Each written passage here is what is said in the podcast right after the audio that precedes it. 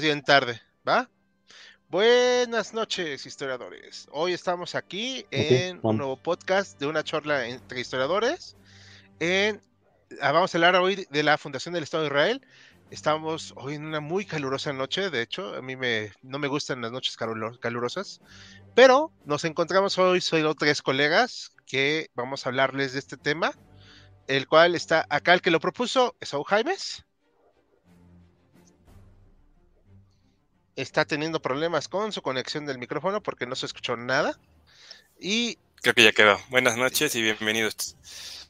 Gracias. Y el maestro Joaquín. Joaquín, ¿nos oyes?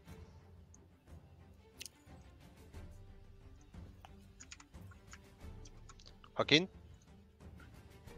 Joaquín creo que se congeló. Bueno, a ver si ahorita regresa, este, porque pues parece ser que se congeló. Sí, está en, está en modo pausa. En Ajá, ok, bueno, se quedó con su perfil, eh, su perfil griego. Bueno, eh, vamos a comentarles hoy acerca de este peculiar estado, desde, pues, la verdad, étnicamente homogéneo, se supone, el estado de Israel, que tiene a las personas judías, en su mayoría y que se les conoce también como israelitas. Vamos a hablar de algunos temas un poquito fuertes, pero antes de proseguir, vamos a hacer un anuncio muy importante. No vamos a tolerar ninguna muestra, en ningún sentido, de discriminación, antisemitismo, odio y demás. Porque ante todo, HC busca mantener fuera estos discursos de cualquier tipo de conversación histórica. ¿Estás de acuerdo, Esaú? Correcto. De hecho, tenemos que manejarnos así para que de una vez la audiencia lo, tenga en consideración, que nos vamos a evitar cualquier tipo de comentario que siquiera se parezca a eso, ¿no? Sí, y por lo tanto también lo, un par de comentarios no serán desde ahorita tomados en cuenta, eh, saludamos a Alejandro Cadena, eh, estaremos hablando acerca de este estado, ¿sí? Y también saludamos a Moisés eh, Genaro, que nos sigue esta noche. Bueno, bueno, pues ahora sí, vamos a empezar. A ver, Esaú, ¿por qué decidiste elegir este tema? buena pregunta. En realidad, son, hay muchos factores que me, que me hubieran llevado, me hubieran orillado a este tema y digamos que todos eh, convergen. Lo propuse, yo me acuerdo que lo propuse cuando internamente hicimos la, consulta interna, jamás pensé que, fuera a pegar, que lo fueran a, elegir, me alegro mucho que haya sido así. Eh, hay como muchas cosas que, me gustan y que convergen en este tema. Eh, personalmente soy muy aficionado y me gusta muchísimo la historia de las religiones, o sea, vista desde el, punto de vista académico eh, y, histórico, la historia de las religiones. Me gusta también la historia de los, de los nacionalismos, de los, eh, la creación y, desaparición de estados. Por ahí quienes siguen el, canal, el canal perdón, habrán visto que hay algunos videos que giran en torno a estados efímeros, a papás de, de naciones. Todos esos son como propuestas y creaciones mías, porque es algo que me gusta mucho. Y en este, y en este tema de hoy convergen estas dos cosas, ¿no? Historia de, de las religiones y, historia, y nacionalismos. Es la, es la formación de un Estado, pero también se tiene que ver como el, seguimiento a un pueblo que, que, ha tenido una historia eh, larga y complicada hasta llegar a formar este Estado. Sí, con todos los, los, altibajos y, sin justificar nada positivo o negativo, nada más es una historia que llama mucho la atención por cómo se juntan estos avatares. No sé si por ahí la respuesta cumplió. me parece bien. Eh, le saludamos de nueva cuenta al maestro Joaquín. ¿Ya nos ve, nos oye bien? ¿Qué tal? ¿Ahora sí me escuchan? Sí. Sí, sí los escucho, no sé si me ven y escuchan adecuadamente. Sí. Ok, bueno, pues saludos aquí a mis compañeros y a toda la audiencia que desde estas extrañas señales de internet nos pueden ver. Perfecto. Bueno, pues ahora sí vamos a empezar hablando de esta cuestión de los judíos. Eh, aquí esta foto vamos a explicar luego de qué es, este es muy importante, pero sobre todo esa persona que está al fondo, pues en el retrato, pues es todavía más importante, ¿ok?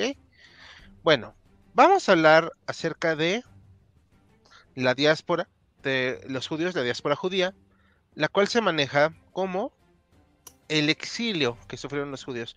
Es complicadísimo hablar de ese tema en unos cuantos minutos, solamente vamos a resumir algunas notas. Las personas judías tienen un origen pues, ancestral, o sea, también hay que ser muy claros, no son una invención reciente. Y ellos sufrieron primero un exilio desde la parte de Babilonia entre el 486 y 537 a.C. Pero esto es algo antiquísimo según sus registros de ellos, ¿ok? O sea, esto estoy hablando de cómo se tiene registrado. Evidentemente se dispersaron y desarrollaron en toda la zona que hoy conoceríamos como este, Israel, Judea, mm, Siria y esa cosa llamada este, Palestina que es parte después de Judea. esto es mucho después. Ahora, es ¿por qué se da un exilio mayor? Por los romanos. Hubo intentos de rebelión de las personas judías y esto va a dar paso a la mayor diáspora, porque van a ser destruidos en su territorio, destruidos todos sus templos, sus lugares y demás, y exiliados con la intención de evitar que tuvieran una identidad. Hasta aquí estoy más o menos en lo correcto, señor Jaimes, porque usted es el experto en el tema. Sí, sí, sí. el, origen es muy ancestral, pero la diáspora, digamos que inicia cuando el emperador eh, Adriano, que me parece que es el emperador, los expulsa como respuesta a una rebelión, que los controla y para tener controlada la zona, los expulsa y, esa es con la primera gran diáspora que antecede a todas. Sí, digo, estamos hablando primero de Babilonia y luego la muy importante, que a partir de, una disculpa, de la de Roma. O sea, la que les provoca el Imperio Romano. Eh, y bueno. Sí, de hecho, además como una. Perdón. Sí, dime, Joaquín, perdón. Ah, sí, nada más que una breve acotación, que en realidad no es una este, expulsión de los romanos, son dos. Una de ellos fue eh, en el inicio, más o menos en los años 60, cuando fue la destrucción propiamente hablando de Jerusalén y del templo de Jerusalén, bueno, toda la, área central. Y otra después fue una rebelión también muy importante, que fue más o menos en el 115, 120, también ya después de Cristo. Otra vez ya con, el, Imperio Romano, que ese sí, pues fue, terminó con el acabose. Perfecto. Muchas gracias por la acotación les recuerdo que yo no soy experto en los temas antiguos, entonces por eso yo procuro ir muy lento para ir explicando, por precisamente se me pueden ir algunos detalles.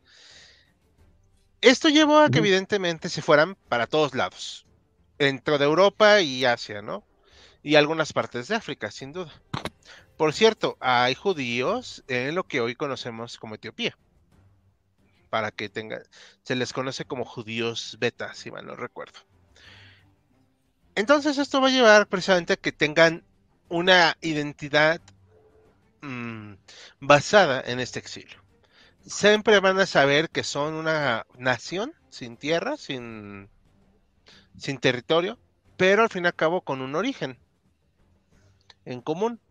Y van a ir a diferentes partes, pero también es cierto que se les agarra de chivo expiatorio de varios problemas que van a llevar luego a estas cosas tan infortunadas como las llamadas pogromos, ¿no? O sea, que son una cosa que, bueno, se han hecho continuamente y creo que al día de hoy todavía algunos siguen haciéndolo.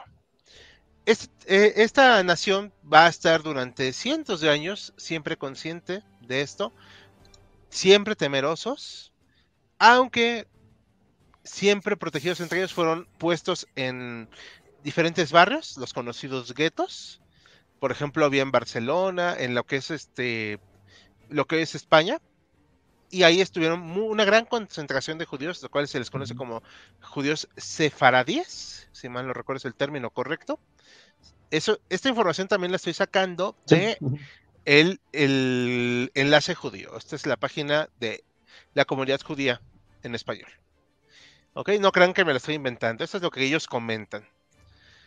Sin embargo, no eran atacados propiamente dicho por los musulmanes, sino por los cristianos. Eso era una constante, por cuestiones religiosas, sobre todo, por la situación que todos sabemos de Jesucristo.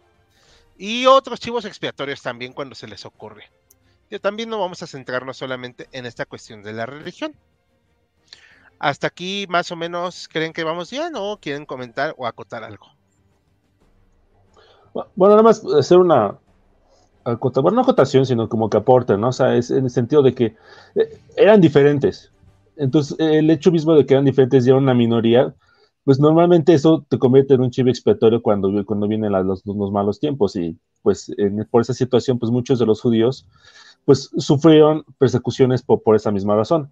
Pero al mismo tiempo también hay que tomar en cuenta que era una parte pues, muy, muy importante de las sociedades en Europa, pues desde lo que es la Edad Media hasta este, pues, buena parte de, ya estamos en el siglo XVIII, o sea, ya la época de la post-revolución industrial, porque eran una base fundamental este, de los prestamistas eh, de este sector financiero un poco, entre comillas, que pues es importantísimo para pues todo desarrollo este, económico.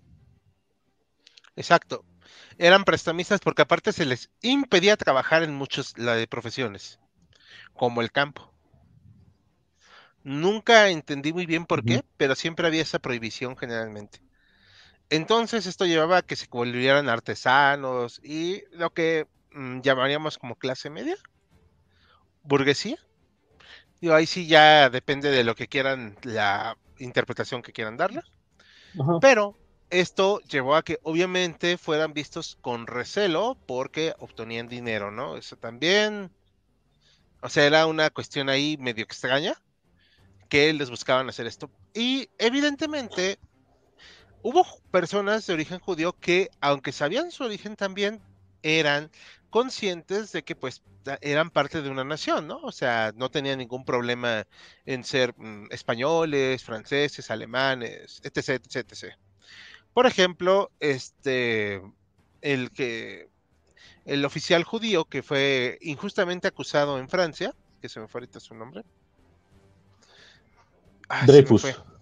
Dreyfus. Él era tan francés, Dreyfus, ajá, era tan francés como la baguette, pero fue acusado por ser judío, de hecho, o sea, le armaron un caso y aunque tiempo después se reconoció que estaban equivocados los cargos, se le siguió mirando con recelo y de hecho el, el Estado francés no estaba muy seguro de pedirle perdón, ¿no?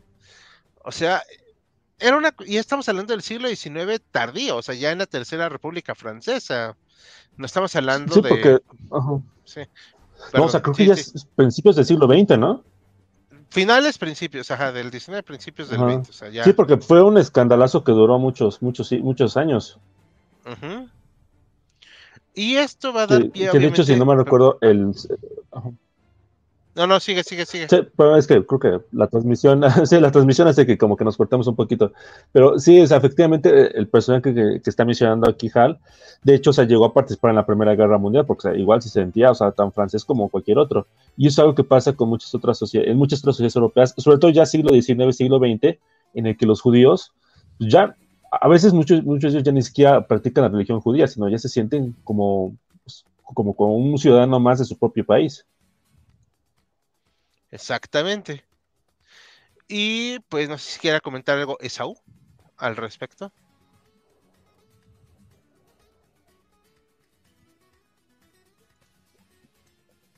Perdón, perdón. No, de momento vamos bien, vamos bien, vamos bien.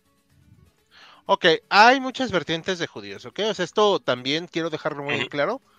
No hay uno solo. O sea, eso, por favor, tengan en mente porque lamentablemente hay formas de ver muy estereotipadas a las personas judías y pues vamos a evitar esas cosas. Es a finales del XIX y principios del 20 donde se empieza a gestar finalmente una idea, ahora sí con fuerza, de una nación judía. Esto se va a hacer a través del sionismo el cual lamentablemente, y de un tiempo para acá, no voy a decir exactamente fechas porque sería muy ocioso, ha sido un término muy perseguido, el de sionismo. De hecho, hay gente extremadamente ignorante, la cual dice es una conspiración sionista, que no sé qué, al cualquier problema del mundo, ¿eh? O sea que si el COVID, una conspiración sionista, que en la invasión Rusia-Ucrania o tan sionismo masónico. O sea, es una cosa de verdad enferma. Pero este, esta cuestión del sionismo no surge de la nada, es una creencia en la cual las personas judías están buscando hacer una nación. ¿Por qué? Porque son ellos una nación exiliada. Así como hoy en día los kurdos buscan su propia nación, bueno, las personas judías eran también una tragedia en ese momento porque no tenían un, lugar. Y consideraban que era tiempo de que se les restituyeran sus, bueno, sus tierras ancestrales, porque al final de cuentas, pues eran de un lugar. O sea, no es como que salieran de la nada, ¿no? Uno de los ideólogos de esta cosa llamada sionismo es Theodor Herzl. Creo que lo pronuncié bien. Ahí, por favor, corríjanme. El cual. Creo que sí. Sí, es que era de origen húngaro judío, o sea. Pues, no creo que ninguno de nosotros podamos corregir con autoridad, así que creo que sí. Sí, no, o sea, está medio cañón, ¿no? Pero aquí la cuestión es, vamos a hablar de este personaje que es un periodista, es escritor y tiene esta idea teórica en la cual dice que hay que hacer una nación. El sionismo es una reacción ante el rechazo que sufre de la nación alemana por su origen. Aquí dice, y estoy citándolo, no soy yo en mis palabras, nosotros los judíos hicimos todo lo posible por integrarnos en las naciones en que vivíamos, pero no nos quieren. Somos una nación que necesita su propio Estado. Y bueno, hay que comprenderlo. Vivió de seguro pogromos, vivió de seguro ataques, y cuántas masacres no hubo de personas judías a lo largo de la historia. Por X o Y razón. O sea, eran un chivo expiatorio, como había venido diciendo. Y esto es parte también del nacionalismo que surge en el siglo XIX, que va a alimentar estas ideas. A ver, el pueblo alemán estaba teniendo su propia nación, ¿no? El pueblo italiano, lo mismo. España, ¿no? Sí, vamos a ver estados-nación que surgen. Entonces, pues, ¿por qué los judíos no? Él va a ser uno de los principales ideólogos y de hecho va a ser, como vimos en la fotito de acá, recordado cuando se declara el Estado de Israel. No sé si quieran comentar algo más de esto. No, pues hacer, o sea, ah, bueno, adelante. Eh, adelante, adelante, adelante, adelante. Te, sigo. No, bueno, yo sí, lo que quería mencionar es que, bueno, precisamente es, es, el siglo, finales del siglo XIX, principios del siglo XX. Voy a enfocar en el siglo XIX, que es la época precisamente en la cual pues están creándose las naciones europeas, es la época en la que nace Alemania, es la época en la que nace Italia, y la época en la que en el imperio austrohúngaro pues hay distintas nacionalidades que pues también quieren ser su propia nación. O sea, hay, quien quiere ser polaco, quiere ser croata, quiere ser húngaro. Y precisamente todo ese eh, pues eh, rompecabezas, por así decirlo, que es en general el este de Europa, pues es muy propio para distintos grupos que quieren formar su, propia nación. Entonces, en ese sentido se entiende, eh, pues, yo creo que pues, de manera este, pues, hasta cierto punto lógica, que, lo, que un, un sector importante del pueblo judío pues quiera formar su propia nación obviamente no todos los judíos vivían en lo que ahorita es Israel, como eh, hemos visto, o sea, estaban repartidos por toda Europa, sobre todo, incluso ya había en otras partes del mundo, pero eh, otra vez e, es hasta cierto punto obvio que buscando un lugar donde poder asentar su nación, ese sería este eh, Oriente Medio, o sea, Palestina, el Levante, como quisiéramos decirle. Ojo, acá hay que también acotar algo antes de que opine Saúl también. Y esto va a levantar, si se dice ampollas, ¿verdad? ¿Estoy en lo correcto? Sí. Ámpulas. Eh, no, ámpulas es el incorrecto, ¿no? ¿Sí? Sí, según yo. Bueno, va a levantar escosor. Va a generar escosor. Palestina. Chan, chan, chan. Es un invento de Roma. Para quitar a la nación judía. Y pues, ¿se quedó ahí? Ahora, de eso a que haya habido una nación palestina durante esos siglos, yo lo cuestionaría mucho. No estoy diciendo para nada que no deben de convivir hoy en día. Eso es una cuestión totalmente distinta. Pero en ese momento no había eso. Hasta aquí estoy explicándome. ¿Vamos bien? Digo, porque creo que nunca hubo un Estado palestino. bueno, No, o sea, nunca un Estado palestino pero, o sea, decir que, o sea, Palestina fue un invento romano, pues también podemos decir que la India es un invento británico. Exacto. Bueno, ya ves que este se cambiaron entonces, su nombre, Entonces, ¿no? o sea, porque... Sí, sí, es porque, o sea, realmente, o sea, la, la, las naciones ciertamente o sea, se crean y se destruyen con el paso del tiempo. O sea, yo creo que el ejemplo más significativo de todo eso es Turquía. O sea, los pueblos turcos vienen de lo que ahorita más o menos es Turkmenistán, Uzbekistán, o sea, lo que es el centro de Asia. O sea, están muy, o sea, lo que es más o menos este, el origen de la nación turca, a donde están ahorita todos los turcos, es más o menos como de aquí a Canadá, para que nos demos una idea de, o sea, de la distancia que hay entre un pueblo y el otro. Entonces, las naciones pues, como que se van moviendo de un lado a otro, ¿no? Y, y es la cuestión precisamente de eh, buscar eh, la forma, la, la mejor forma en la cual se convivan distintas nacionalidades. Y es, un es una tarea increíblemente difícil. Eh, Lo era en el siglo XIX, lo era en el siglo XX y pues lo sigue siendo en el siglo XXI. Esaú. Sí, eh, so- so- a ver, creo que sobre esa parte está justamente el centro de, toda la discusión y todo el conflicto.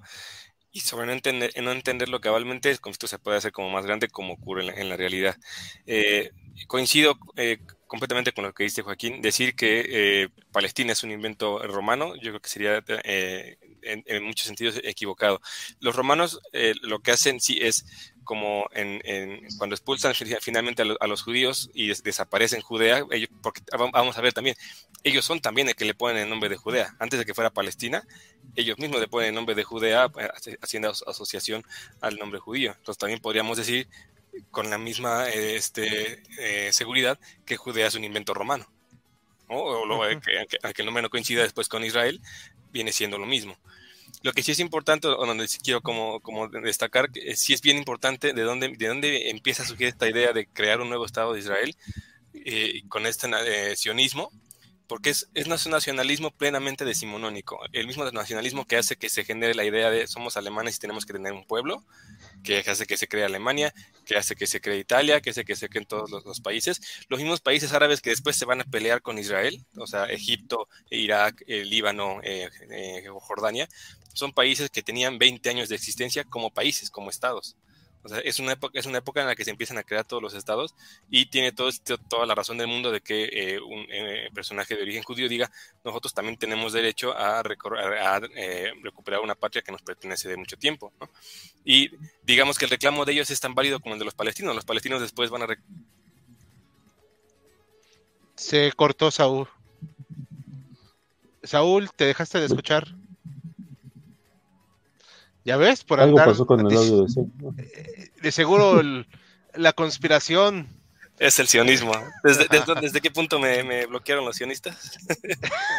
Desde que empezaste a decir hablar de algo de Palestina. okay.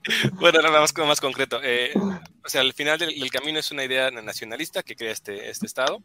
Los palestinos, por ejemplo, van a, a decir que su, su, pasado o su ancestro eh, dueño de esta tierra ¿Otra vez? Se quedó ¿Otra sin vez? ruido. Te quedas sin sonido, mano. No, y es en serio, ¿eh? O sea, no es broma. O sea, fuera de coto. Sí. Sí, o sea, somos dos los que te lo estamos diciendo. Eh, no, oye, Saúl, ¿no te oyes?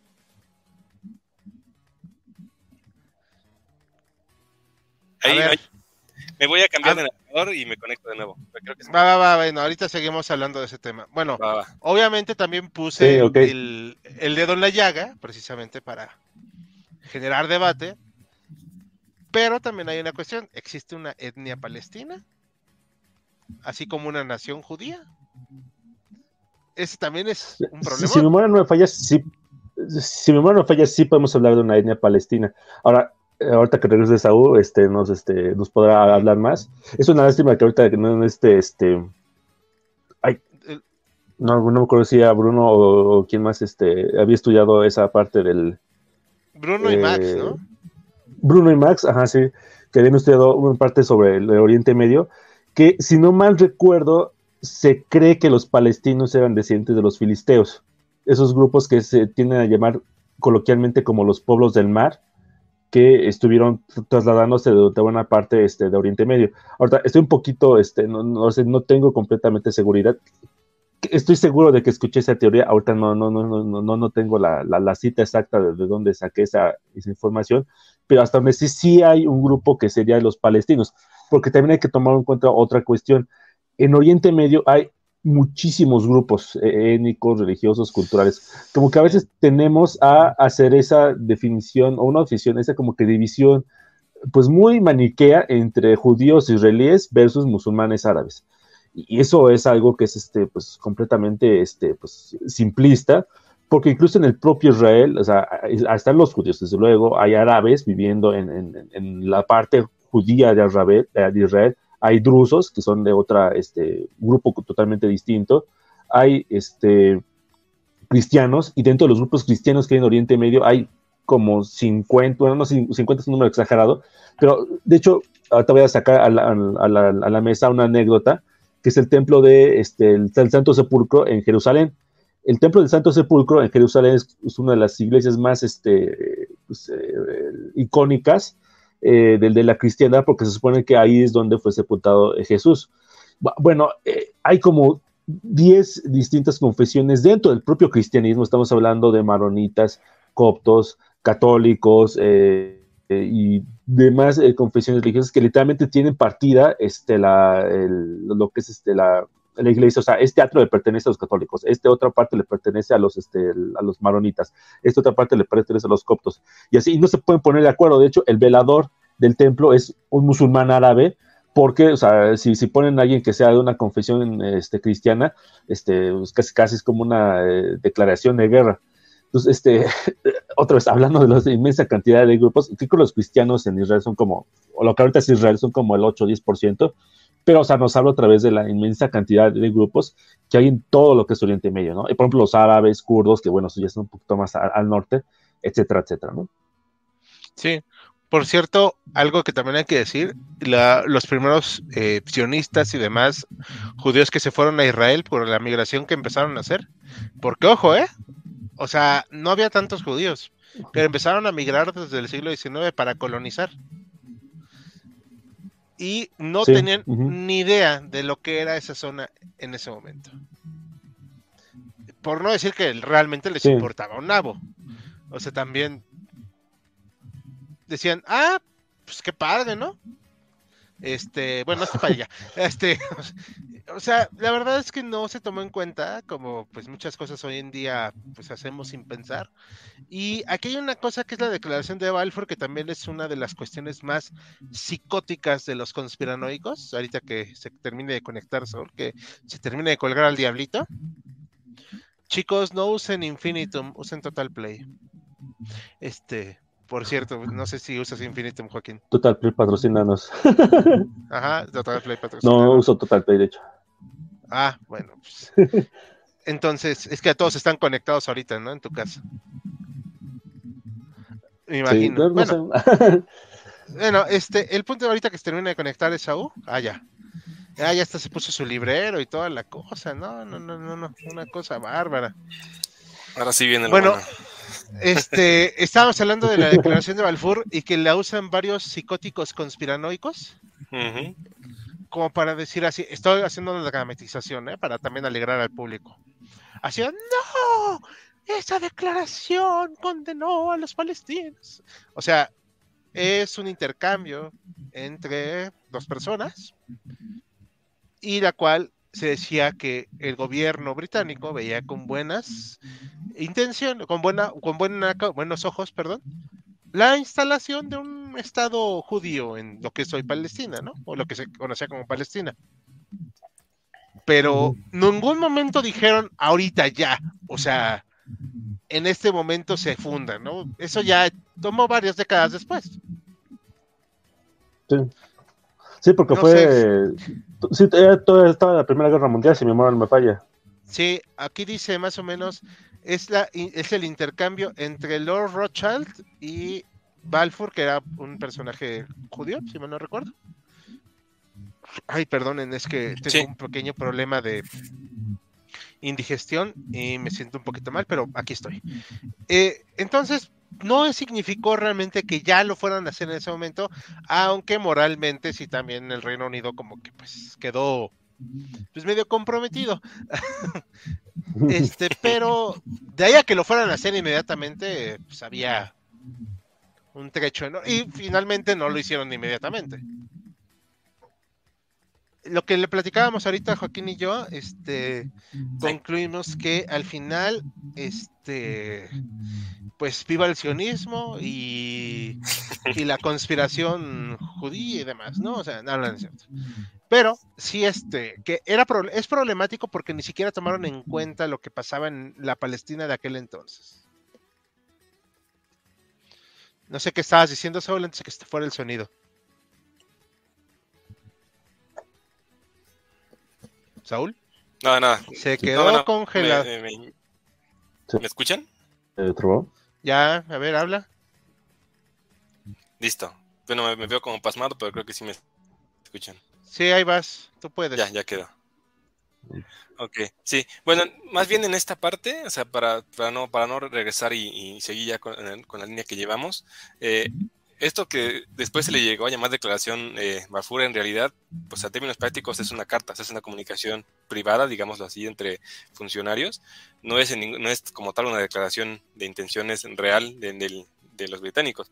Y no es así que hay otras comunicaciones a la par de estas. Eh, ahorita estoy intentando acordarme el nombre, ahorita que me acuerde los, se los comparto, eh, entre eh, otro funcionario británico y funcionarios árabes que, que tienen la intención de eh, contrario, contrario a formar un Estado israelí, formar un Estado árabe nuevo en lo que el, eh, la, bueno, la zona que después va a ser el protectorado británico. Entonces, y, los británicos también les prometen lo mismo, o sea, dicen, sí, en cuanto este, ganemos la guerra, vamos a hacer este, el Estado árabe. Entonces, los británicos, digamos que prometen a los dos, y a, ninguno de los dos le cumplen finalmente porque se, después hacen acuerdo con Francia. Creo que lo vas a comentar, ¿no? entonces no me adelanto. No, no, o sea, realmente sí creo que mejor tú lo comentas porque ya hablé mucho y al final de cuentas es tu tema. Pero solo quiero dejar muy claro que hay que quitarse de la idea este, de esta conspiración. De verdad, ya, o sea, porque de algún modo, y esto estoy hablando muy en serio, incluso Volodymyr Zelensky, el presidente de Ucrania, es parte de esa conspiración mundial. Mm. Ah, y aparte es nacional socialista también. ya, ya tengo el, dato, eh, para que no nos perdamos. Esta, esta comunicación que de la que estás hablando tú es entre Balfour y Lionel eh, Rothschild, bueno, como sea que se pronuncie. Lord Rothschild. el líder, de la comunidad judía. Al mismo tiempo, Henry McMahon, que es un alto comisionado británico, eh, tiene comunicaciones con. Ay, la pronunciación de este. De estar complicada, espera. No todavía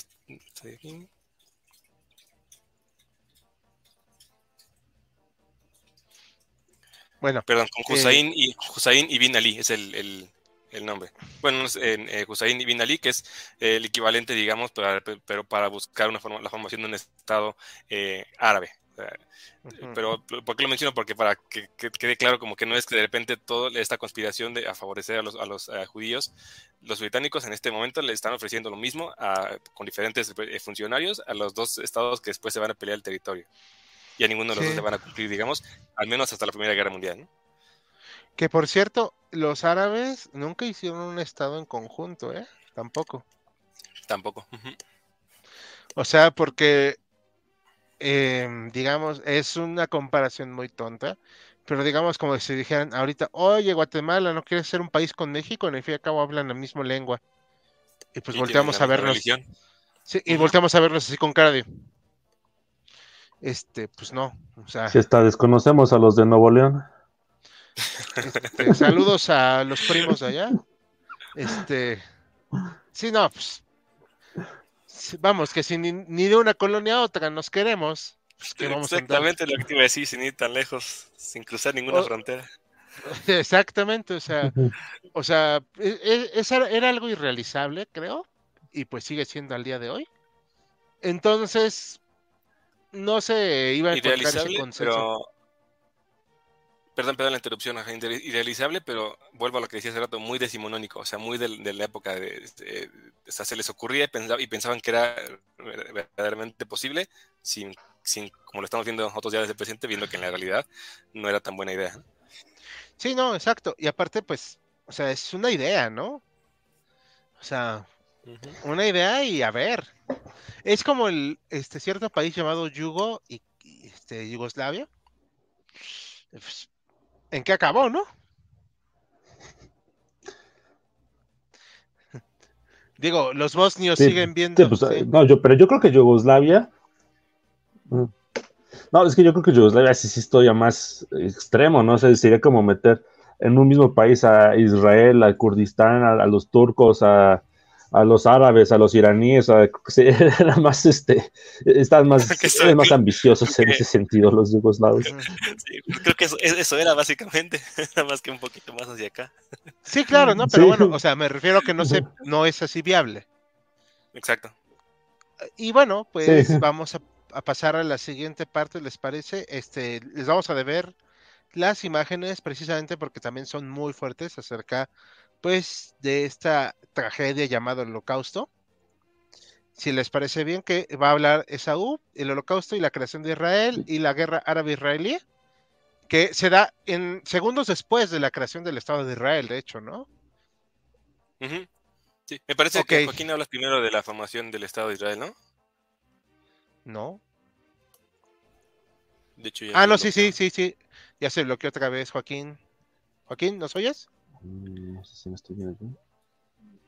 Joaquín, ¿nos oyes? De veras que este en vivo sí está siendo su- supervisado por La alguna, conspiración. ent- alguna, alguna entidad. Un mundo nos vigila. Ajá, Joaquín, no, pues ya llevaron un alien ahí en la Cámara de Diputados. Bueno, eh, Joaquín, dale a la- al holocausto, Sí, que sí, como dijimos. Perdón, un aviso de nueva cuenta al público. Ok. No vamos a En- mostrar. en lo, es lo que espero que este no, no me sabotee, señor este Total Play. Ok, No sé si me están escuchando. sí, te escuchamos. Sí, sí, sí, adelante. Dale, dale, dale. Ah, ok. Bueno, rápidamente, o sea, creo que ya es un hecho conocido por nuestra querida audiencia, el, el- el holocausto que hubo en, en contra de los, de los judíos. La, la persecución en contra de los judíos por parte de varias sociedades europeas no está únicamente este, restringida a lo que es la Alemania nacional socialista. Eh, En general, sobre todo, me voy a eh, este, limitar a lo que es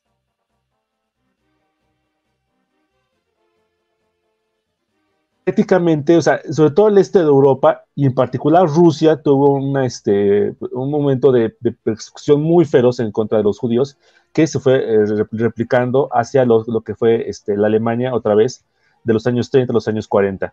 La cuestión que, y lo mencionaba este Hal en, al mencionar, por ejemplo, el caso Dreyfus, de un personaje que a pesar de su religión y su ascendencia judía, eh, él se consideraba que era pues tan francés como, como era cualquier otro individuo nacido en Francia. Y buena parte de eso pasaba en Alemania, o sea, muchos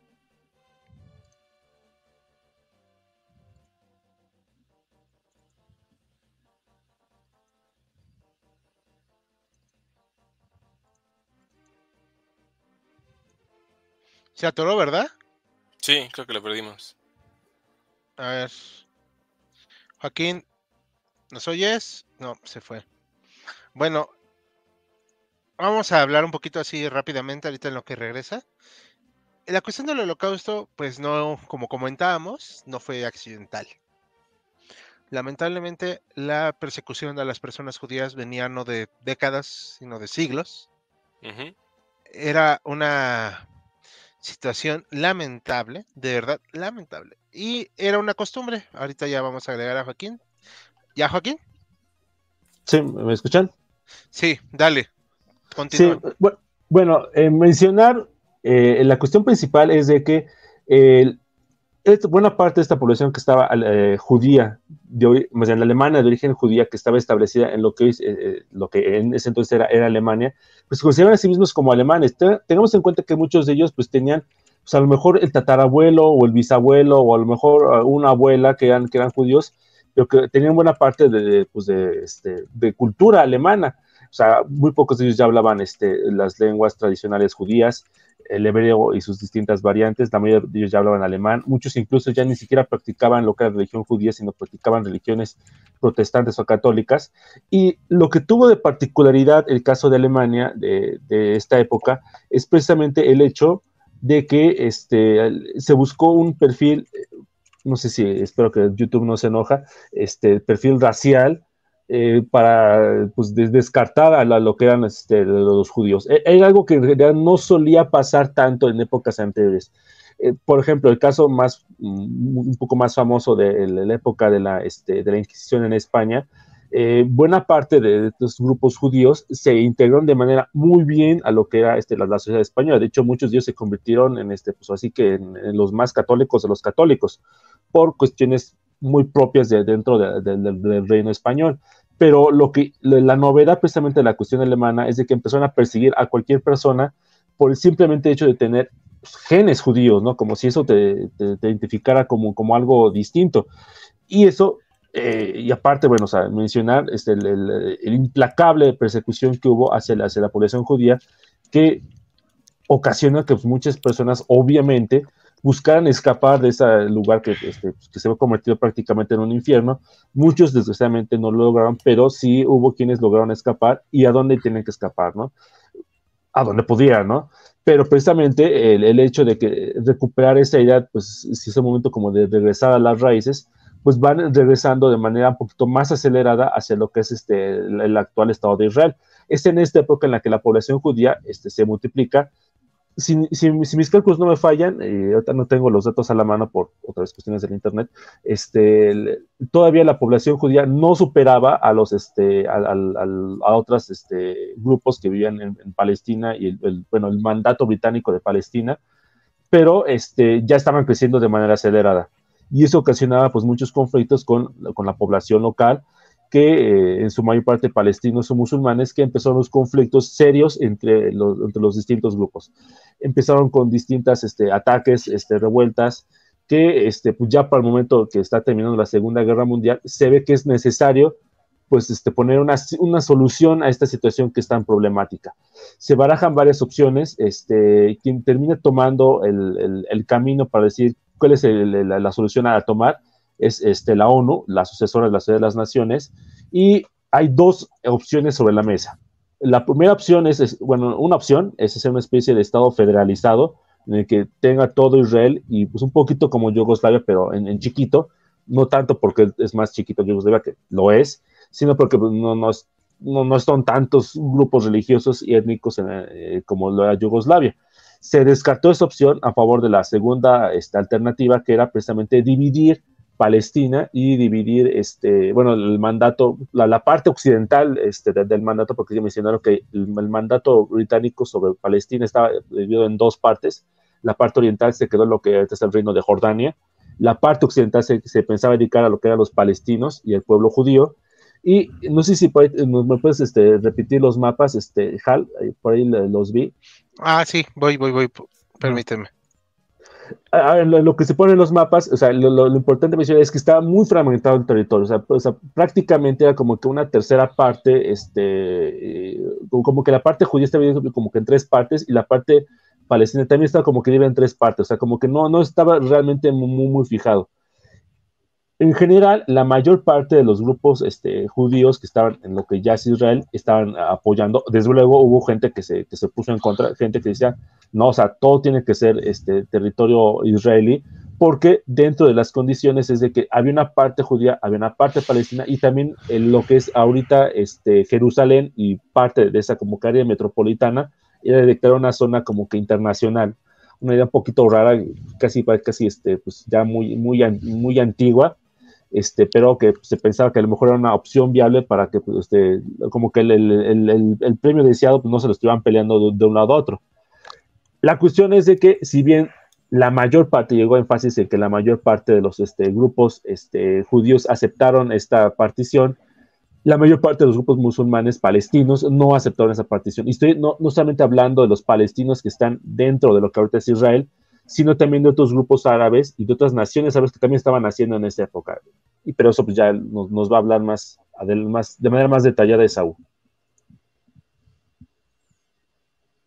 Esaú. No, adelante, adelante. No, pues tú vas. No, sí, sí, que, que, o sea, yo lo dejé como que empezando la guerra. Sí. Ah, perfecto, perfecto. Sí, sí, Pensé que era como, como una pausa comercial. Bien, avanzamos o no sé si eh, haya comentarios, avanzamos de una, de una vez para darle celeridad.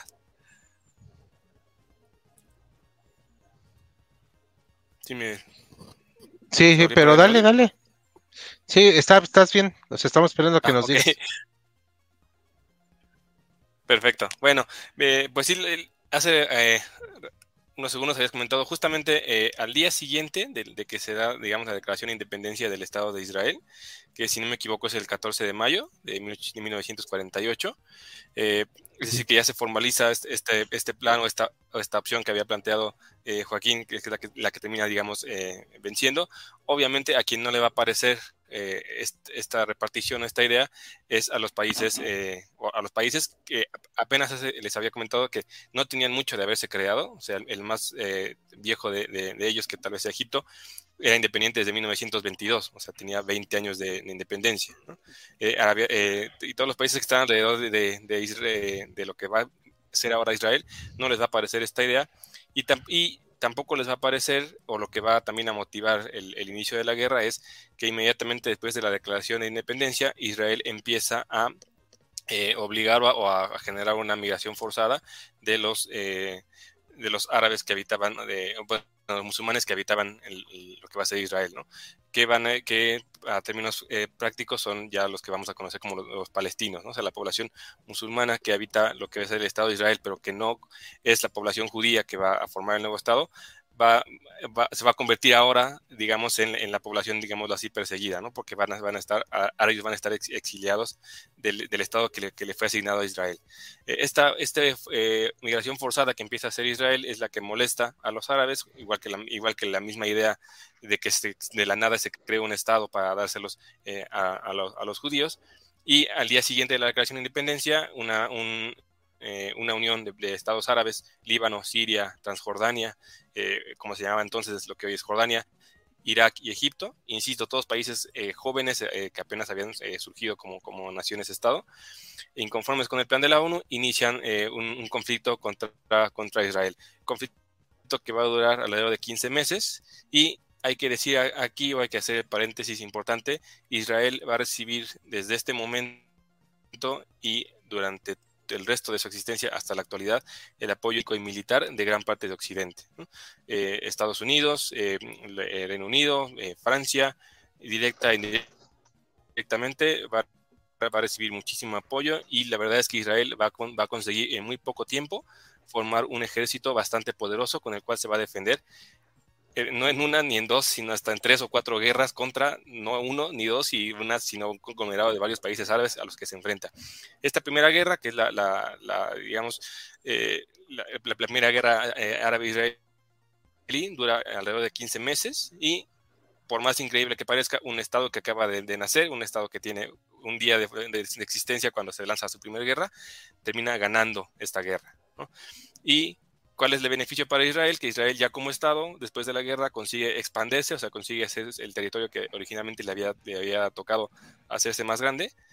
¿Y cuál es otra consecuencia en contraparte del lado eh, eh, árabe? O sea, los, egipcios y los eh, jordanos ocupan militarmente la zona que originalmente la ONU había destinado a Palestina, al, estado, al Estado árabe, digamos, de lo que era el, el, el, mandato británico. Ahí siempre está, por ejemplo, esta, esta, interpretación de la historia de, bueno, tal vez el interés real de los, de los egipcios, eh, jordanos y árabes no era realmente proteger a los palestinos, sino quedarse con una tajada del pastel. ¿no? pues, puede ser una interpretación también, porque al final del camino son estados nacientes que necesitan fortalecerse, que necesitan expandir su territorio y más allá de, si hay una defensa real o no del, pueblo palestino, lo cierto es que Egipto se beneficia quedándose en esta primera batalla, con, en esta primera guerra, con lo que originalmente la ONU le había destinado al, Estado palestino. ¿no? Eh, no sé, hay, a mí me gusta hacer este, esta suerte de, de, paralelo, sé que no tiene nada que ver y tal vez la, comparación es exagerada, pero es como cuando eh, Prusia, algunos años eh, antes, consigue su independencia y para validar esa independencia, para mostrarle al mundo que somos independientes y somos un nuevo Estado y, necesitamos que nos respeten, se lanza una guerra contra el Estado poderoso eh, vecino que es Francia y le gana y de ahí eh, fortalece su, Estado como, como situación como Estado independiente. Algo parecido pasa con Israel, con esta guerra árabe-israelí.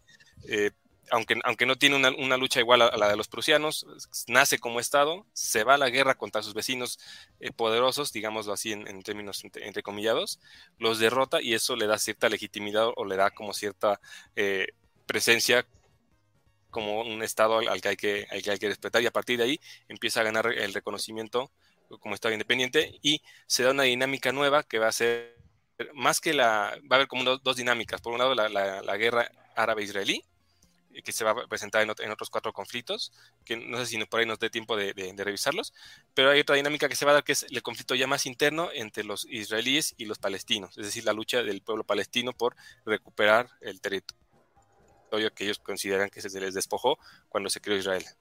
No sé hasta aquí si, como fue, quedó claro o si hubiera algo que comentar.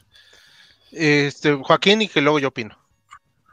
Sí, yo creo que hay un punto que sí es muy importante mencionar que otra vez, como que tenemos un poquito el, círculo de Medio Oriente y particular esta región como entre muy maniqueo, árabes, israelíes como que enfrentados a muerte. Pero si, yo, o sea, creo que si hubo actores gandallas en, este, en este momento, o sea, Jordania y Egipto, o sea, quienes acabaron con Palestina no fueron, no fueron los israelíes, por lo menos en esta, en, este, en esta guerra, fueron los jordanos y los egipcios que se quedaron con el territorio que le pertenecía a, Palestina. Entonces, como que eso es un dato que sí, como que nos queda un poco como que se. Eh, yo creo que los jordanos comparativamente se quedaron con más territorio, pero o sea, los, los, egipcios también, no, no sé si Siria también llegó a, capturar territorio que pertenecía este, a, a, los palestinos, ahí sí me, corregirán, pero o sea, por lo menos ya con lo que, lo lo lo, que hicieron los jordanos, o sea, sí fue una auténtica grandalleza, que casi vengo a ayudarte y pues ya me quedé aquí, o sea, ese territorio es mío, que bueno, después lo perdieron en la guerra de, los seis días. Pero, o sea, es, creo que es importante mencionar de que no, no, no fue una, una guerra simplemente de entre, blan, entre, entre un grupo Israel judío uniforme versus un grupo musulmán árabe totalmente unido, ¿no? Quizás a lo mejor sí sería más conveniente hablar de un Estado judío más o menos este, unido, que, que desde luego que no era del lado árabe.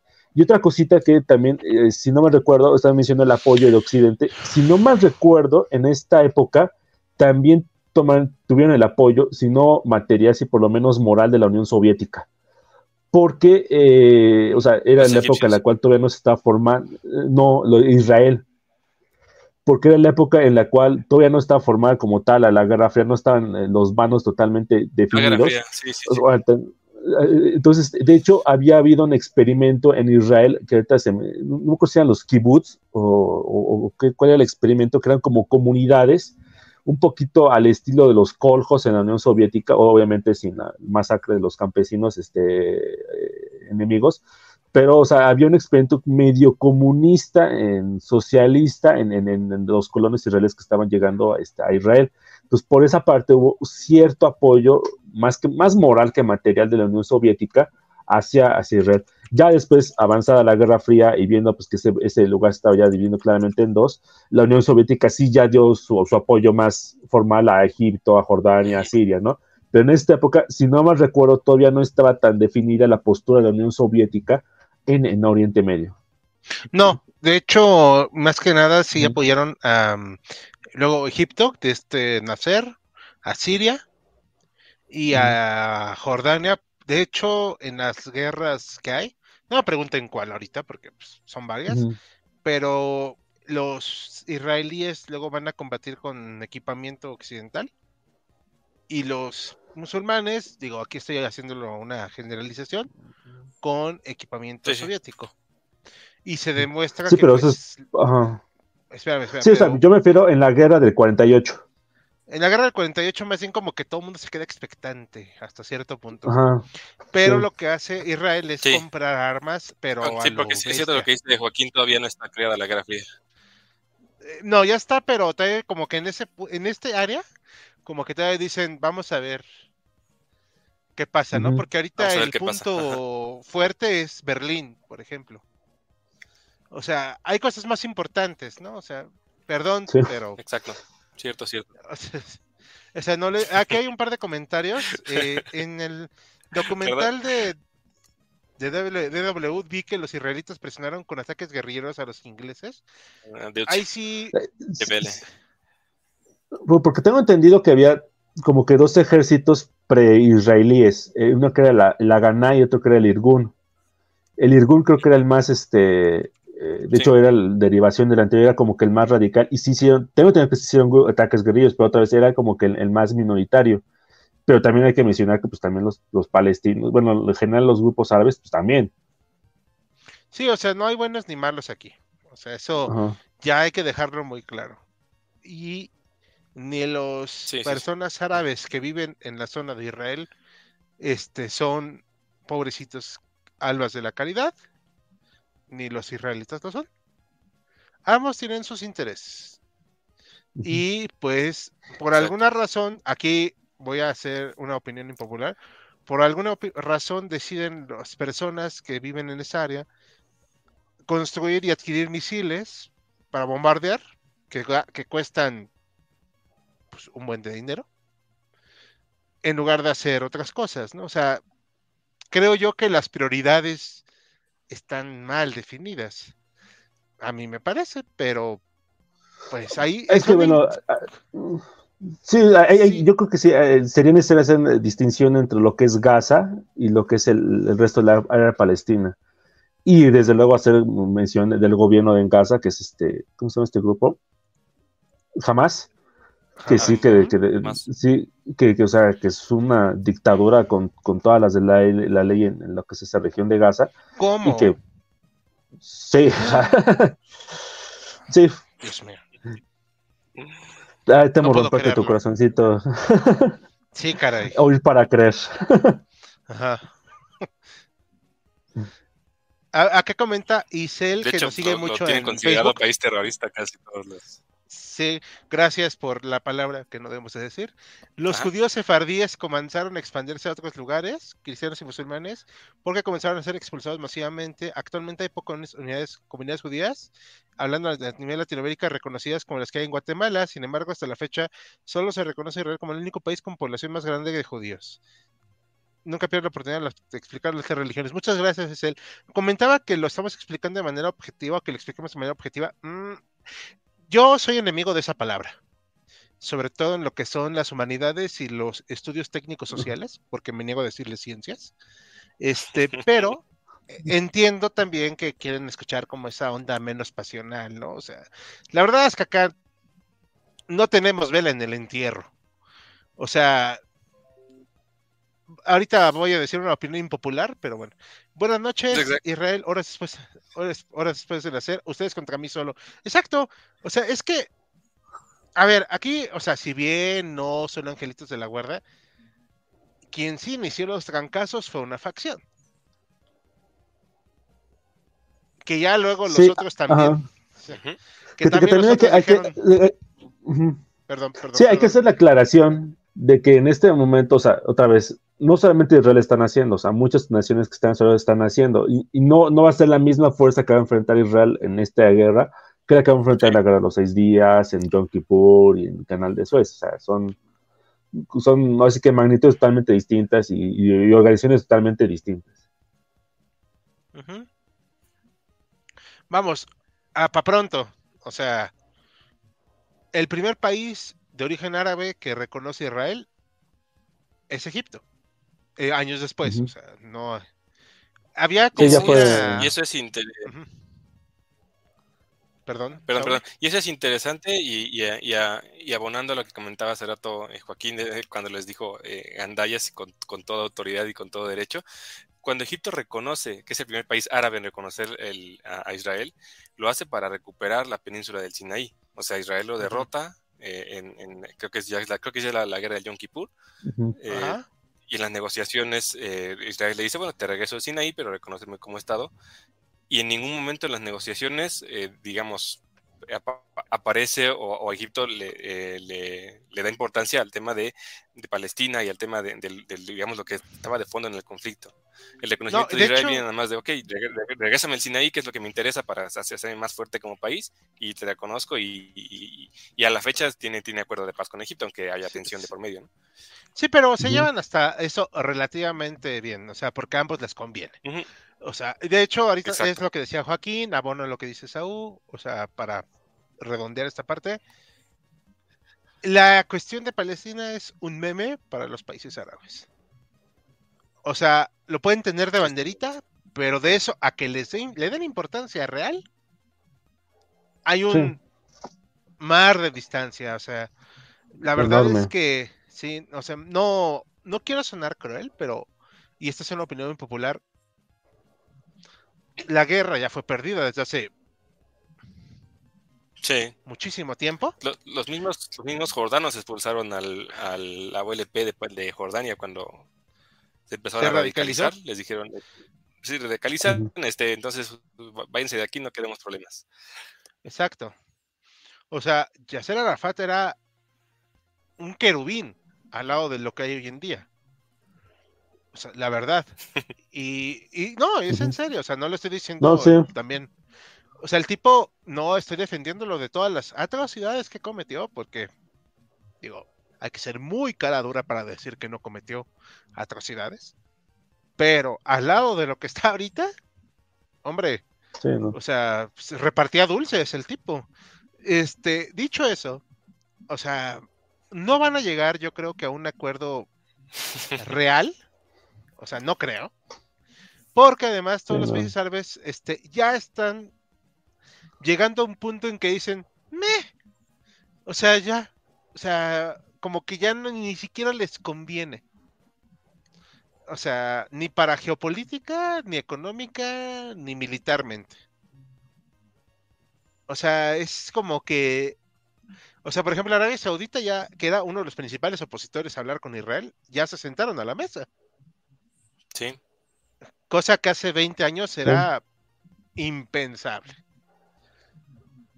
Eh, son, son cuestiones muy complejas, o sea, obviamente no vamos a decir acá, wow, Israel, wow, wow, ni tampoco, wow, Palestina, no, o sea, aquí, de, como dijimos, no tenemos vela en el entierro, pero sí es cierto que uno y otro bando, pues, la verdad es que uno ya se agandalló mucho, el otro ya fue derrotado totalmente, en algún punto yo creo que se sentarán de nuevo, eh, no sé qué pasará en Gaza, porque creo que esa es la zona más problemática, ¿no? Sí, y donde está jamás. Sí. Sí, no, no, se van a ir tranquilos. Si, claro. si tienen esa intención. Entonces, este, esta es una historia que queda, como muchas en la historia, inconclusa.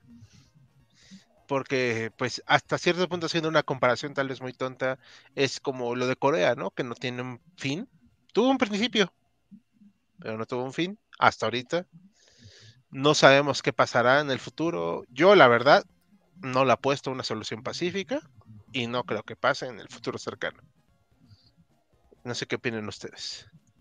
No, pues hay un agravante, porque en el caso de Corea, si bien mm, no hay una paz firmada, no, no, no se han dado de balazos desde hace 70 años. Y aquí sí ha habido muertos este, pues desde los últimos 70 años. Sí, claro. Bueno, en Corea sigue habiendo muertos, pero de repente, ¿no? O sea, sí. Una sí, o sea, no, es comparable. Sí, o sea, no, es comparable este, lo que pasa entre las dos Coreas y lo que pasa entre Palestina e Israel. Sí, claro. Esaú, no sé qué quieras comentar para ir cerrando. Nada más. Sí, pues digo, para darle actualidad al, tema y comparándolo con, con Corea, en la que sabemos por ejemplo, que hoy en día no hay, no hay un acuerdo de paz, o sea, nunca ha habido un acuerdo de paz, hay un cese al fuego nada más, pero técnicamente los dos países siguen en guerra, o sea, si vamos a los, a los documentos. Eh, Israel tiene una historia parecida, solamente tiene acuerdo de paz con Egipto y con Jordania, tiene eh, como convenios de cese al fuego, o sea, con Líbano, Siria y Arabia Saudita, ninguno de los tres reconocen que Israel existe, entonces ahí hay como esa parte de tensión. Y con Palestina la cosa es un poco más complicada y como una especie de, te dejo estar, pero no, pero no te reconozco. Mientras no te metas conmigo, no me voy a meter contigo, pero es complicado. Entonces, nada más para darle actualidad al, tema. Joaquín. Sí, o sea, es que bueno, quizá ya estamos aquí metiéndonos en el camino de este intentar convertirnos en los grandes estadistas del, del Medio Oriente pero, o sea, yo la verdad no creo de que la solución de los dos países sea una solución a, futuro. Yo creo que la opción una, obviamente, modificar sería a lo mejor una pues si no opción óptima, pero sí la que tendría mejor futuro, aunque sí tienen que cambiar muchísimas otras cosas más, hay, que decirlo. O sea, yo creo que Israel en general es un país más o menos estable, pero yo creo que su sistema parlamentario demuestra los problemas, los problemas de los eh, sistemas parlamentarios. Yo creo que ahí, sí este, sería necesario modificar, más que nada en Israel que en otros países, pero bueno, ya nos estamos metiendo en otras cuestiones de teoría política que pues, ya tendremos que mencionarlo en otras ocasiones. Muy bien, eh, bueno, pues por mi parte ya para ir cerrando. Eh, acá hay una cuestión, o sea, son naciones distintas, fes distintas, ambos quieren tener la razón.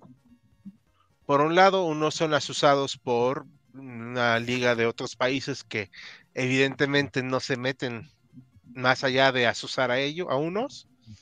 Hay intereses geopolíticos de por medio, pero también poco a poco se ha ido terminando ese apoyo real a Palestina. O sea, para la foto está muy bonito, pero de ahí en fuera, ¿qué hay? No, nada. No, realmente es poco. O sea, es algo nada más que se usa como estandarte, pero, o sea, como dije hace rato, la guerra desde hace años está perdida. Israel sabe cómo defenderse y pues estaba el rumor de que aún poseen armas nucleares no sé si es cierto. No tengo idea. En su momento se habló fuertemente de eso, cosa que hizo que le dieran un par de infartos a Kissinger, que le alargaron la vida, por lo que veo. Pero de ahí fuera, este, pues, por cierto, vive, sigue vivo Henry Kissinger. Este, pero de ahí en fuera no hay como que. Está en un punto muerto. O sea, como que cada temporada está en la etapa de misilazos desde Gaza, vemos el domo de hierro. Ajá, vemos el domo de hierro activarse. Nos maravillamos por esa eficacia. Y pues. Ahí siguen. O sea. Israel tiene problemas, obviamente, de fondo, pero pues, ellos lo resolverán, pero no dependen de lo que digan los demás países.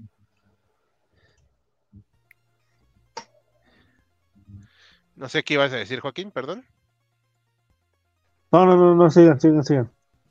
Aquí comenta Alejandro que la parte operativa palestina que no es Gaza no es operativa debido a varias acciones del lado de Israel y también en parte de la culpa de los políticos palestinos. Sí, o sea. Sí.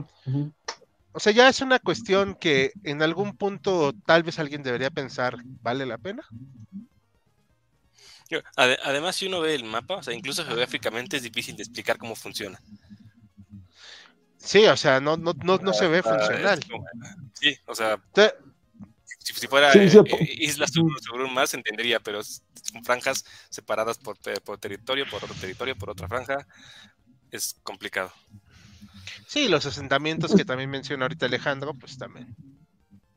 Sí, por, eso yo, yo pienso que o sea, la, solución de dos países no es viable por toda la población judía que está viviendo en la parte que teóricamente es palestina y también la parte árabe que está viviendo en la parte que es, que es judía. O sea, una quinta parte de la población que vive en, lo que es el territorio de Israel, oficialmente reconocido, es, es árabe. Entonces, este, y, hasta, y hasta donde se vive razonablemente bien, o sea, a lo mejor tenemos sus problemas, pero salvo quizás zonas muy concretas de Jerusalén, pero en general, por lo que tengo entendido, viven razonablemente bien la población árabe, mejor que sus, que sus este, vecinos este, en la parte de Gaza y en la parte de este, del mandato palestino. Sí. Sí, o sea, es este... Sí, no, no es tan... O sea, no, no es obviamente el mundo ideal, pero no es Gaza. Eh, exacto, o sea, e, es una situación que es mega compleja. Yo ya, la verdad, alguna vez hablando en privado con Esaú, después de que durante 10 minutos estuvo escupiendo Billis, este, pues le expliqué mi tema, entonces, mi, punto de vista, el cual no puedo expresar aquí, porque se, me, se consideran crímenes de, crímenes de lesa humanidad, pero solo puedo expresar que es un punto muerto, el cual no tiene una solución viable. Al menos yo no la veo. Pero pues, yo no soy ni de Israel ni de la, esa zona. no es tan fácil. Pues. Entonces, pues concluimos, chicos, que pues bueno, eh, vamos a, pues ahora sí que eh, esperamos que haya sido de este agrado este tema, ¿no? Yo creo que al usuario, espero que les haya agradado a ustedes. ¿Algo más para despedirnos? No, pues este, creo que al final sí medio nos funcionó la máquina, entonces este, gracias por la paciencia que nos tuvieron. Sí, eh, Saúl. Igual coincido con Joaquín, creo que vencimos a la conspiración. Muchas gracias por acompañarnos, creo que al final salió bien el tema. Si no lo pudimos resolver aquí nosotros, imagínense un conflicto que tiene más de, mil años de, antigüedad, no se va a resolver a, la brevedad. Sí, claro, digo, es solamente una plática, de, una charla entre historiadores nada más. Y esta charla es solamente para hablar, informarles y si se puede entretenerlos un poquito, pues también. Pues, a nombre de todo el equipo HC, los invitamos a ver nuestro short de mañana en nuestro canal secundario, HC2. También va a haber encuesta ya aquí, mañana al mediodía, para ver el siguiente en vivo, para la siguiente semana. Mañana es día de la independencia, bueno, el cumpleaños de Don Porfirio, y luego el día de la independencia, ahora sí. Y coman mucho pozole, coman muchos antojitos, descansen, nos vemos dentro de ocho días. Hasta la próxima. Buenas noches.